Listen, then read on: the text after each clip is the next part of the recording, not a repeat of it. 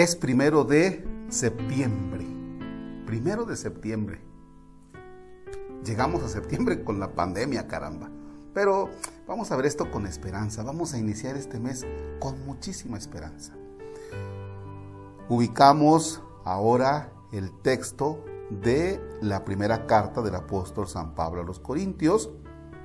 Es el capítulo 2, versículos del 10 al 16.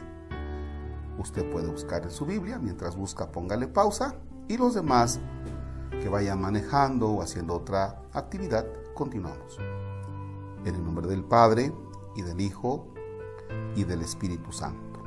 De la primera carta del apóstol San Pablo a los Corintios.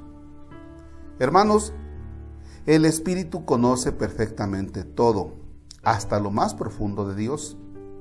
En efecto, ¿quién conoce lo que hay en el hombre sino el Espíritu del hombre que está dentro de él? Del mismo modo, nadie conoce lo que hay en Dios sino el Espíritu de Dios. Nosotros no hemos recibido el Espíritu del mundo, sino el Espíritu que procede de Dios, para que conozcamos las gracias que Dios nos ha otorgado. De estas gracias hablamos no con palabras aprendidas de la sabiduría humana, sino aprendidas del Espíritu y con las cuales expresamos realidades espirituales en términos espirituales. El hombre, con su sola inteligencia, no puede comprender las cosas del Espíritu de Dios, porque para él son una locura. No las puede entender porque son cosas que solo se comprenden a la luz del Espíritu. Pero el hombre, iluminado por el Espíritu, puede juzgar correctamente todas las cosas. Y nadie que no tenga el Espíritu lo puede juzgar correctamente a él. Por eso dice la Escritura, ¿quién ha entendido el modo de pensar del Señor como para que pueda darle lecciones? Pues bien, nosotros poseemos el modo de pensar de Cristo. Palabra de Dios. Te alabamos, Señor. ¿Quieres releer el texto? Pones pausa y si no, continuamos.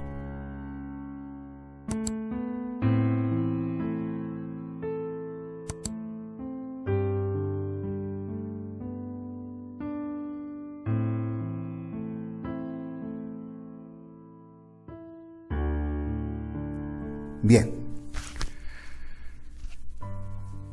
Fíjense que muchos de la vida de la iglesia, dentro de la vida de la iglesia, a veces nos vamos encontrando con personas que ven el caminar de la iglesia, pero desde los criterios del mundo, o sea, no desde los criterios de Dios. Y a veces, a veces tú dices, híjole, creo que estamos viendo las cosas de manera, de manera diferente.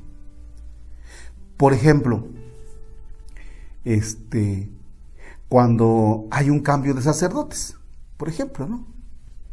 Y no falta el que dice, no, es que eso está mal, por esto, por esto, por esto. No, es que vamos a hacer una marcha, es que vamos a juntar firmas. Es que... Y tú te quedas así como que diciendo, pero ¿por qué están diciendo esas cosas? Ah, porque, porque muchas veces se quiere juzgar la vida de la fe lo que dice el texto este, desde los criterios humanos, desde los criterios del mundo, ¿no? Dice, a veces para algunos son una locura. Hay cosas que, que, a la luz de los ojos del mundo son una locura. Pero cuando tú los juzgas a la luz de Dios, es otra cosa. Cuando tú los juzgas desde, desde el Espíritu de Dios, es otra cosa. Bien, tu vida, tus problemas, tu familia, tu trabajo, tu economía, lo que eres, ¿desde qué perspectiva la estás contemplando? Desde, desde la perspectiva humana, desde los criterios humanos, desde los criterios del mundo, O ya que llevas un poquito de caminar en la oración, comienzas a juzgar las cosas, a mirarlas desde los criterios del Espíritu de Dios.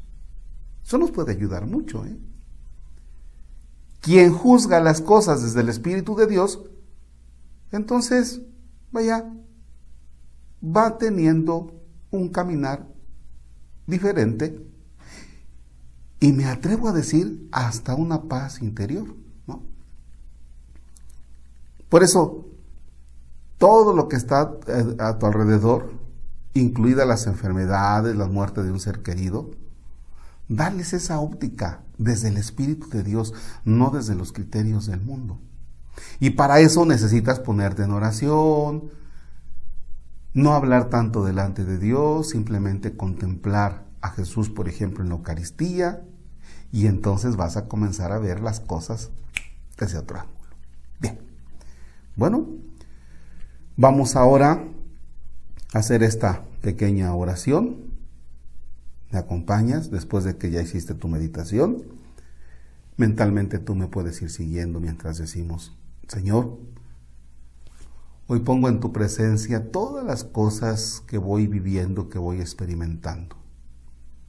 Hoy pongo en tu presencia mi familia, mi trabajo, los proyectos, las tristezas, las preocupaciones, las angustias, las dificultades, las enfermedades, los sufrimientos.